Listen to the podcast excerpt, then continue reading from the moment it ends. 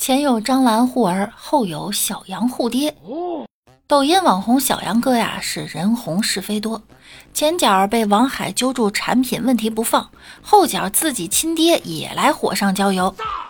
十一月三十日凌晨，小杨爸在公众群里发布了自己一丝不挂的视频，还有特写以及不雅动作，不禁让人大跌眼镜。我个人认为呢，其实这么大岁数的老人，可能就是喝多了发错了。这个具有一些挑逗意味的视频，又是给谁发的呢？最后啊，小杨爸发现的时候，已经撤不回来了，找到群主把群解散，才解决了此事。网友感叹呀，这么大年纪了，真是宝刀未老，自己都不敢这么自信的展露自我。更有者感叹，想自挖双眼。不知道现在的小杨爸是怎么样的尴尬。随后呢，小杨哥在直播间回应了爸爸的不雅视频，我们来听一下。啊，咱不说了行吗？我跟你说啊，我爸跟他跟几个朋友去吃饭，你知道吧？几个刚刚认识的几个朋友啊，去吃饭，大概七八个，就喝醉了。我爸就喝醉了，喝醉了呢，那那帮人。我想那帮人真不是人啊！把我爸手机拿来，看，看他那个，看他的，看看我爸的那个相册，哎，看到这个东西了，直接，因为我爸已经喝醉了呀，把那个，呃，叫什么小区的群给发进去了，对不对？你说他我我觉得啊，他自己在家洗澡搁那拍点拍，他他自己放在手机里的，你懂吗？然后呢，被这些人给发到发到发到那个群里面去了。那人坏不是，主要是这些人太坏了。我的妈！哎呀，叫什么叫什么？有个叫什么什么？防什么心？害人之心不可有，防人之心防人之心不可无啊！有网友说了，杨爸为了压住王海，付出了所有。小杨哥这辈子也没想过有一天要向网友解释这事儿吧？后面这个瓜呢，也让老六很震惊，简直是离了大谱了。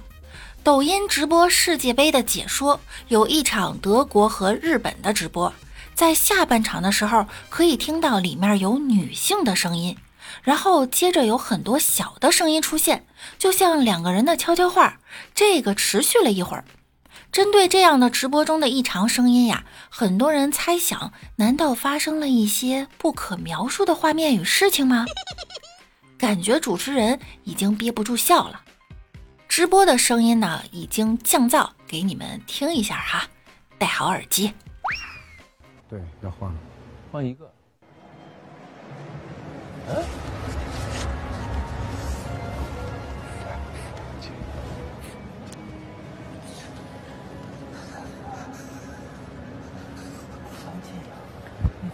把酒保换下来。欢迎回到哈里发国际球场。半场过后呢，都反正呢，什么人就能听到什么声音。